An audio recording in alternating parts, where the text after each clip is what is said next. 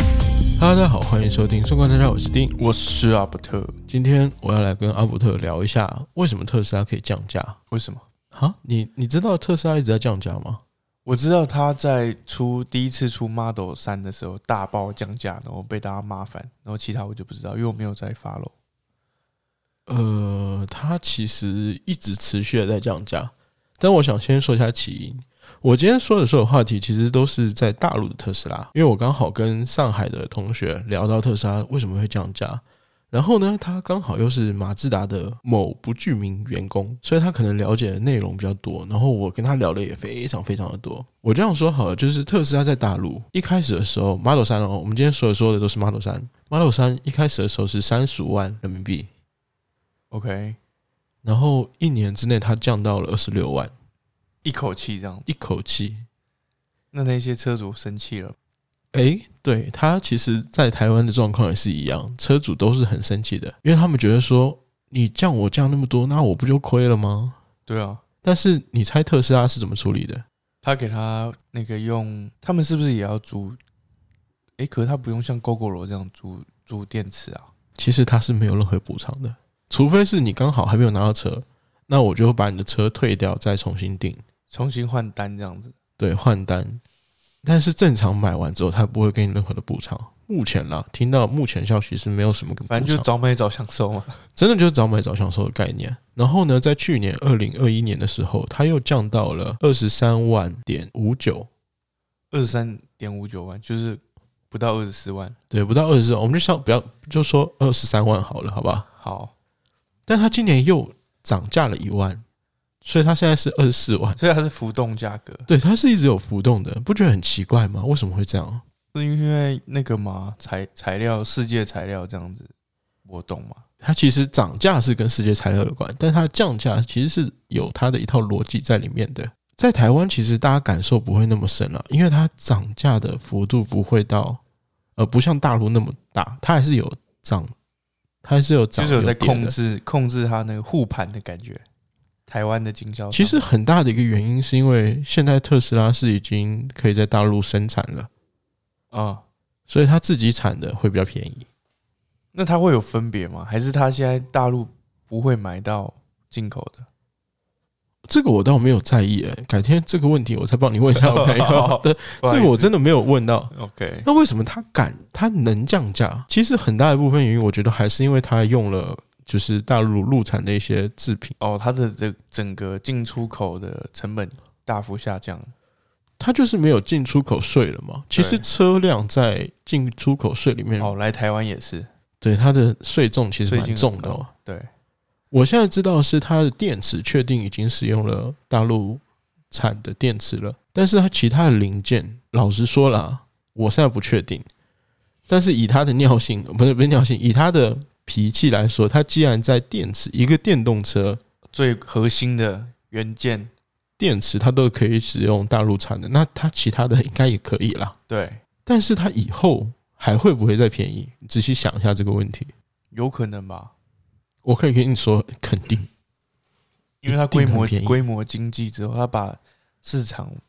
越吃越大之后，这是一点啦，但是它还有一个点非常有趣，你知道什么压铸机吗？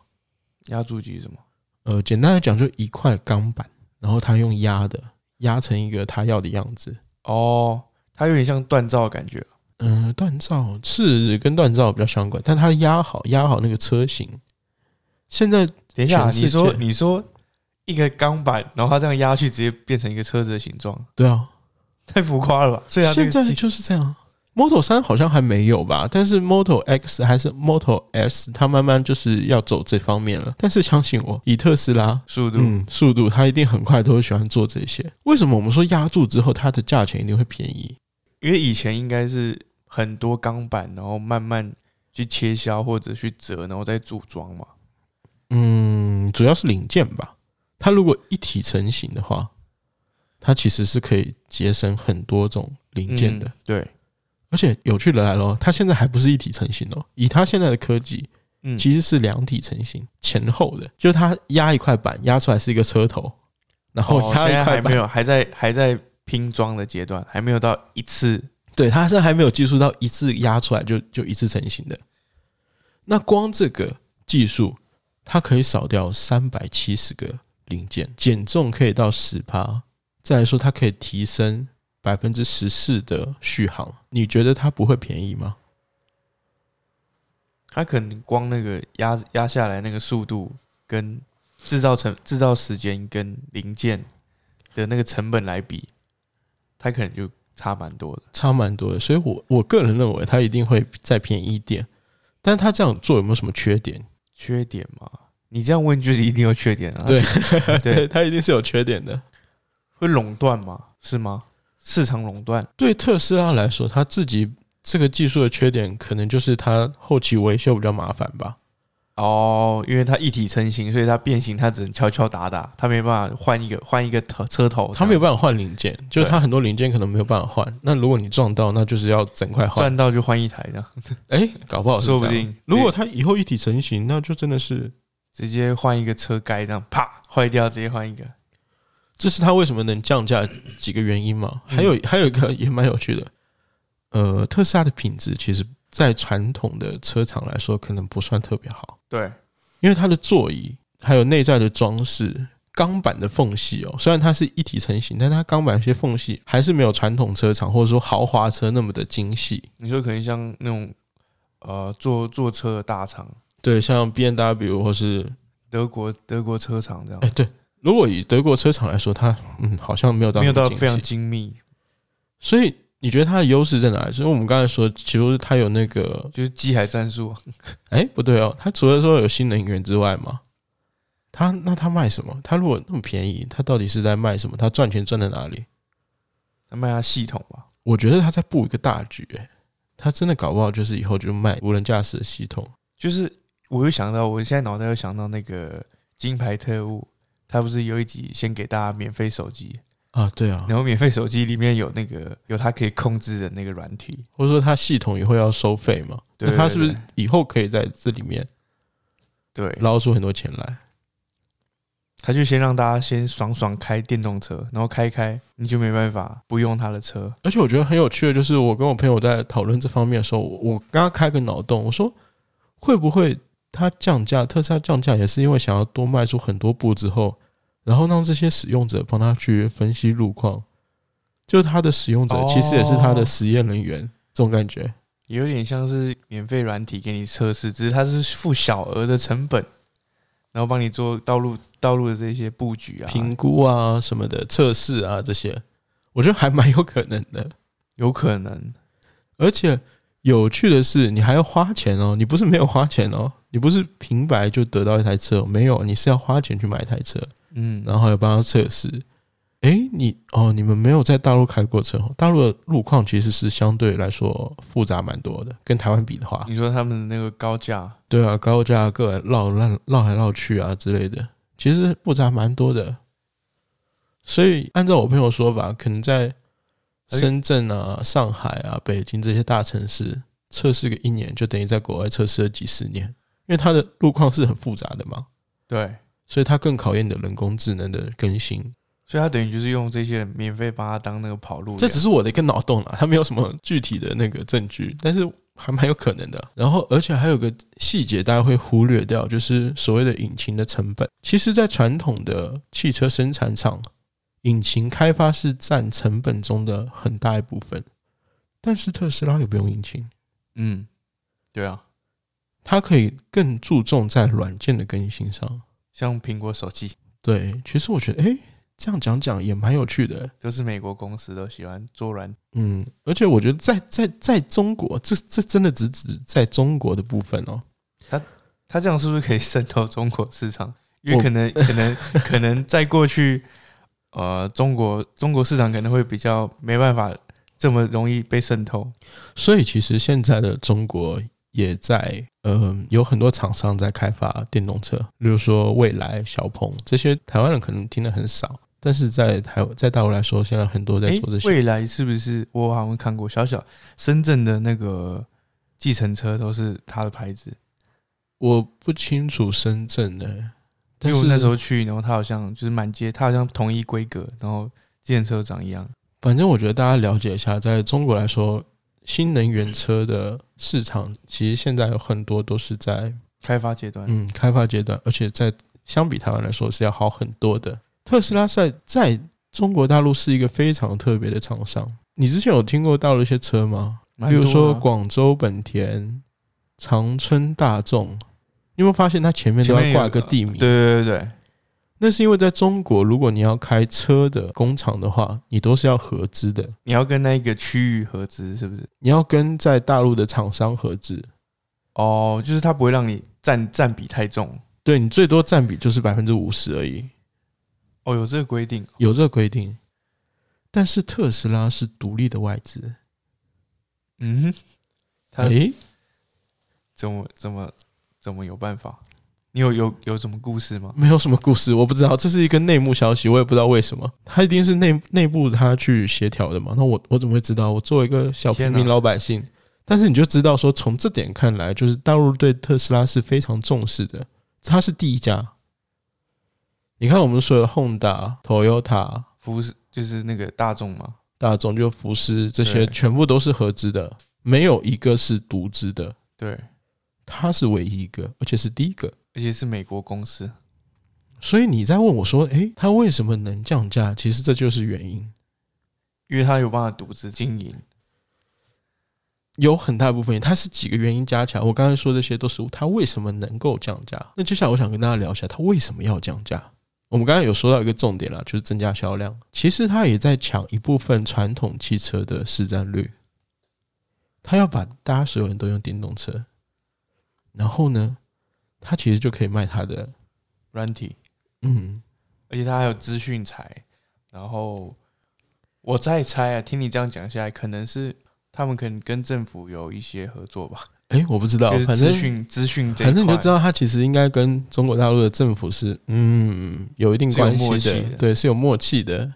而且它的形象啊，它的品牌形象很有趣。你一般想到特斯拉，一定会觉得它一定是一个豪华车，嗯，他一开始的品牌定位是走这个路线，对，所以它跟 Honda、本田、马自达这些完全不一样。对，他是再高一个高一个层次的，所以如果它降价的话，我们一般人是不是可以用更便宜的价就你一定钱会去去买啊买到一个豪华车？对就吧像苹果手机本来一直要四万块，然后现在出个两万块的，你会想要享受它的这一些附加价值吗，而且它的东西是基本没什么变的哦。它不是说，诶，我苹果手，我苹果十三卖四万，但是我苹果十二我卖个两万，不是诶、它是都是一代哦。它它的感觉像什么，你知道吗？苹果十二我卖四万，但苹果十三我卖两万，哦，这种感觉就是越新的东西它反而越降价了。所以如果说他花更少的钱，他可以买到豪华车，还蛮多一部分的人会去买的。嗯，而且它可以，这中国有个补贴政策啦，很有趣，就是它一定要三十万元以下，它才能补贴新能源车的话。所以它把价钱从三十六万压到所二以它十几万，是有它它是有它原根本因的。他根本就是在沿着这个就是那个规则走，其实它真的很妙，它等于说是占尽了中国大陆的政策福利。嗯，它从进中国大陆的市场到现在，就是每一分政策福利都基本上吃尽了。所以在中国它它为什么降价可以那么夸张？你知道，其实，在台湾没有降那么夸张吗？我给你一组数据哦，就在在台湾现在 Moto 三的价格是一百六十五万四千九百块，嗯，但是现在来说的话，我们刚才说在大陆是二十四万、二十五，算它二十五万好了，其实便宜很多诶、欸对啊，便宜了五十万左右吧，大五十万快六十万吧。就是半台车，对啊，它可以便宜到那么多，你不觉得很扯吗？可能台湾没有什么那个几十万以下补助嘛，还是台湾的那个很有资可源能，我觉得有可能是因为台湾的资源够透明了，所以他们好像也没有必要去做这件事情。我觉得就是因为福利给不够，哎，福利不够吗？对啊，而且以市场来说，台湾还是比较小嘛，对所以他更愿意去做这些事情，他更愿意在大陆去占有他的市市占率。对啊，因为他盖一个一体成型机的那个车厂，他这样子盖一盖，在台湾可能卖不了几台，他在中国，除非有个原因啦，除非是大陆跟台湾之间可能没有关税，那他可能可以考虑。哦、但是他以前你知道他的电池其实也是用台湾的吗？以前呢、哦以前啊，但是进大陆之后，他现在要在大陆产的都是用大陆自己本地的。所以这点我觉得，嗯，也是蛮有趣的。你就知道说他为什么要降价了嘛？嗯因应市场需求，那你觉得他为什么敢降价呢？有几个原因啦、第一个是说，它是在大陆来说是没有经销商的。我们买车的时候，一般都会在台湾，绝大部分都是直接透过经销商嘛，嗯，很少会直接跟车厂买吧？除非他直都就直接代理嘛，就是他直接进驻了，代理也是经销商啊没，有他有些是直接进进驻，对，除了直接很进驻少之外少，数绝了，大部分都是跟经销商买的。对不啊，但在大陆来说，在台湾我不清楚，但在大陆来说，它是直接面对消费者的，就是他中间少了这这一段啊，不用养这一段的人啊，所以我觉得它的销售应该还蛮可怜的。就那段时间，它降价降那么多，应该嗯，销售也是面对蛮多压力的。但我觉得对消费者来说是是是很乐观的一个面一个面向，对还没有买的消费哦，者对来了说，对对对对对已经买的，好像对，啊嗯很不爽啊，对，一定会很不爽啊。然后第二个就是说，它瞄准的就是所谓的中产阶级嘛。而且中国或者说华人的社会买车有个特点是跟国外是不一样的，在华人的社会里面，买车一般是以家庭为单位，对，但在国外一般是以个人为单位，以个人为单位是就是你们家你、你爸爸、你哥一人哥，买一台，对，一人买一台会比较多一点。但是在台湾来说，一般还是以家庭为单位。哦，一家，因为可能也是因为密度问题，加就是那个土地问题，没有没呃，有各停方车面位吧，但是它就是敢降价，也一部分原因是因为它是以家庭为单位的时候，他面对这些降 降价的时候不会想那么多。然后第三个就是说，他也看准了传统的汽车产业，他不敢降价。你想，哎、降价面对什么问题？你就觉得降价好像对品牌来说也算是一个蛮大的伤害。嗯，你做销售有碰到过品牌降价的吗？品牌正常不会降价，啊因为一定会想要提升附加价值啊，你一定是多加一个新的新的选配服务啊，然后多加附加的价值在上面嘛，正常是这样嘛，所以你就觉得，哎、好像还蛮有趣的。他为什么会敢降价？有时候我会，呃，说实话，如果是我，我不一定敢下这个决定。难道他不会害怕他的品牌会受到影响吗？他的品牌价值？他可能已经做完试调了嘛，就是。特斯拉在消费者心目中的价值定位在哪里？它可能已经定位的够精准了，然后可能在新能源的车辆上面，它目前也是领头，而且它已经规模经济了，所以它有办法。然后再加上一体成型的车厂，对它来说产量够大，它然只要后把成本也降低了。对，，啊然后像你刚才提到，我觉得最大的重点就是以家庭为单位，他只要把家庭这些人原本只敢买日系车的，也跑来买特斯拉，那他把市占抢下来之后，他卖他软体维护费或者卖这些周边的服务，他就可能够赚了。呃，你说的我基本同意，但是还有一个重点我还没有讲到，在上海，以上海为例啦，因为我那个朋友他也在上海，所以我们只讲上海的话，嗯，你知道上海的车牌其实是很难拿的吗？你说在上海这个位置对，在上海的特别难牌照、车牌是很难拿到的。嗯，按照我朋友说法，诶、差不多好像至少要十万人民币吧？你说拿车牌嗯对，要付十给万人民币哦，肯定要用买的，哦，买跟排队的人买，对，跟排队的人买，或是用什么其他的方式。但是基本上，按照他的说法是至少要十万人民币，或者是以上。你会说，那我不用上海不就好了？像台湾没有这个问题吗？我对啊高雄市的牌照、跟台湾省的牌照，还有跟现在都统一嘛？台北市的牌照其实没有差别的，对对啊都一样但是在上海很特别，或者说在比较嗯大的城市，如果你没有上海牌照，对不起，你不能上高架，你不能上快速道路，你就是只能走平路就对了。对，所以他在那边就是有个 VIP 的那种可以畅行无阻的感觉。是的，因为新能源车现在在上海的，以后我不知道，以前我也不知道，但是现在在上海的牌照是可以免费给你的，免费给你。对，所以它其实整个整个政政策降价政策都跟跟政府是息息相关的。对但是你要想，它好像也不是只有在中国降价降那么凶嘞、它在其他国家也是有降价的、哦。我我现在脑袋想到就是你很久以前有谈过那个马斯克这个人，就是他做什么东西都会想要普及，然后推广，很像要把这些很未来的东西平民化、生活化。那时候不是谈到，就是说他很像外星人那种感觉。他就是为了他的目的，他其实可以做很多很疯狂的事情。那在特斯拉来说，它其实只是他的疯狂的其中之一个，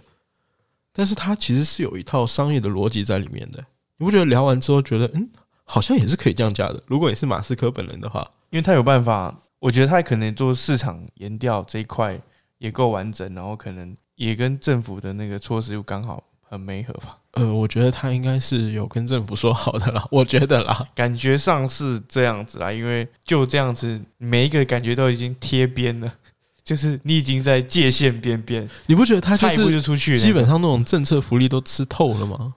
对啊，而且他是一个美商哎、他是个美商，而且还可以在大陆独资，哎，我的天哪！对啊，好他就疯是狂哦、我们在说，就觉得真的是蛮厉害的。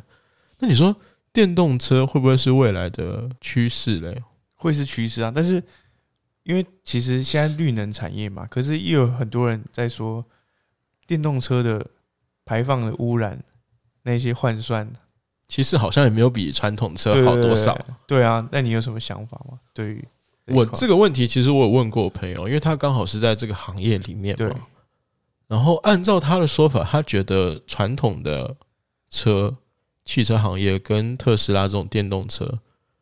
呃，不在一个跑道上，你说要换一个思维，不是他们是没有在一个赛道上的，就但是是对他们来说，他觉得呃特斯拉是特斯拉，电动车是电动车，但是传统车是传统车。按照我朋友那家公司，它是日本，我记得去年的销售是第三还第四名吧，前两个我就不说了嘛，那第三、第四大家猜一下是谁吼？嗯，按照他的说法，他觉得他竞争最大的竞争对手其实还是 E 一二名，就是他们不会想要去跟电动车去做，对，目前到现在为止，他觉得还没有到竞争那么激烈，他的目标市场还是在第一名、第二就是名这里。还是在吃油车传统的能源汽车上面。但是他觉得还蛮有可能，就未来可以一较高下的。现在在中国就是呃，燃油车跟传呃，就传统车跟电跟电动车，电动车的市占率差不多是百分之十九吧。哦，那以也蛮高的对啊，对，但是他现在认为说，他的特斯拉的主要对手可能是国产的未来电动车，或是小鹏啊这些。电动车跟电动车还是自己在比，他还没有到说，诶，我跟传统车厂就是在做比较，他自己的想法啦。那我我个人是认为说，诶，那你说未来可有没有可能颠覆就这一百多年的传统车厂呢？我觉得还是蛮有可能的，你觉得呢？我第一个，因为现在的传统车厂使用的石油嘛，那石油就是会开发完嘛，嗯，对，所以必须会转型嘛。那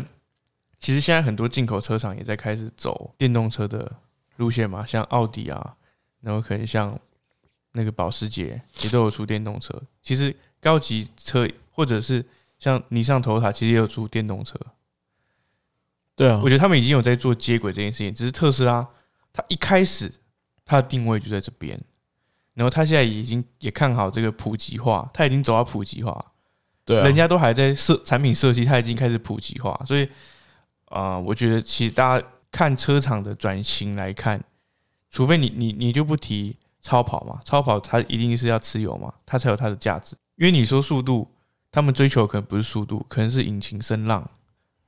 那我觉得，可是其实就连这些呃一般家用车的车厂都已经开始追求这件事情。大面向来看的话，市场其实是看好这些能源车厂的。我后来又去问了一个，就是我在特斯拉工作的朋友，然后他的说法，嗯，在台湾吗？不是也是在大陆你的在，大陆？然后他他的说法，我觉得也蛮有趣的。他自己的想法是说，诶，你觉得特斯拉为什么会赢？是因为它有新的能源吗？还是说它的性能更好？还是说它是有自动驾驶？特斯拉要赢传统车厂，你觉得这几个里面，唯一必要的条件是什么？就是自动驾驶啊。不对，其实是性价比。我给你的三个答案都是普通人会想到的三个答案，但是它其实是第四个答案，是要性价比。它的性价比如果说要比传统的车要来得好的话，它的综合属性也好，各方面要比传统车厂哦，好。你就说它所有中观的功能、中对观的这些可以获得的资源，所以如果说它性价比要比传统车厂好的话，那可能真的是特斯拉就大赢特赢了。对啊，它从现在就已经开始规模经济了而。且我又问他说：“哎、那你觉得那特斯拉的对手到底是谁？是这些传统的车厂吗？还是说是其他的电动车厂？”他说：“没有，他们现在的唯一的对手可能就日系的一二名，真的，，对他来说，他才是对手。因为它才是市占率最高的，对，你说对了，所以他们才是在抢。它降价其实为了只是要一二名的这个位置，对他其实是不 care 这些所谓的德系或是一些呃豪车，他不 care 豪车、欸，我觉得这是最屌的，他竟然不 care 豪车、欸。”它就是要，反正它因为流量为王嘛，它只要站到这个位置，它就是龙头了嘛。而且他豪车很有趣，就是哎、诶为什么会不 care 豪车？我问他，我问的很细的时候，他说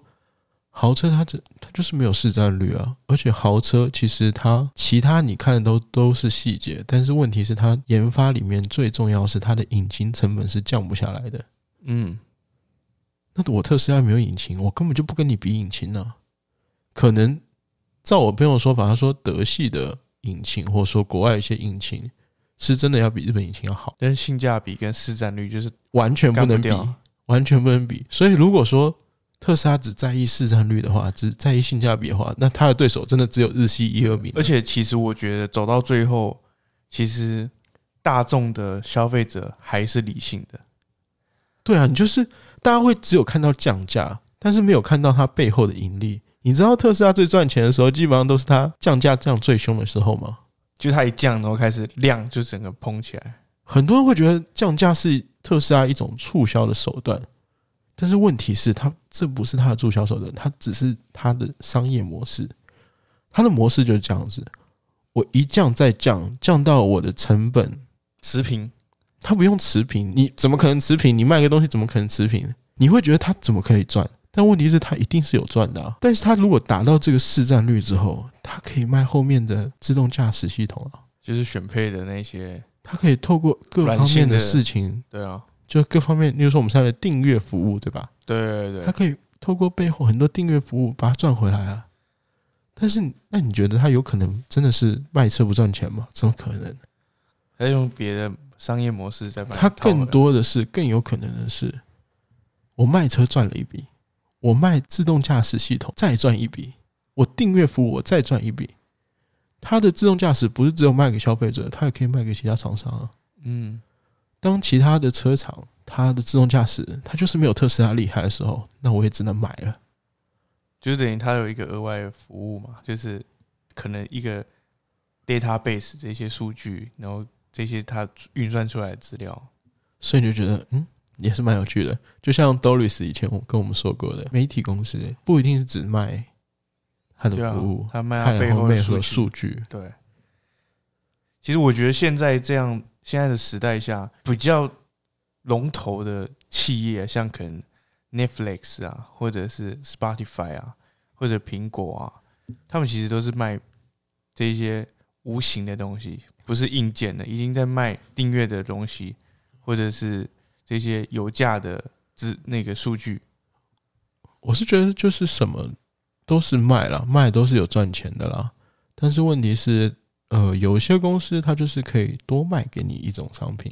而且卖这种商品的时候，你是无痛感的对，完全没有痛感的。就你不会觉得你要花一笔钱买一个东西，而是说你你享受这个体验。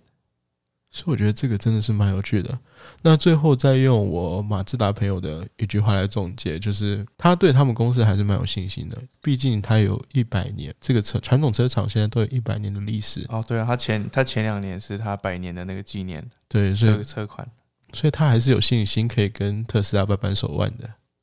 认真，对啊，所以我就觉得，嗯，反正他真的我有信心。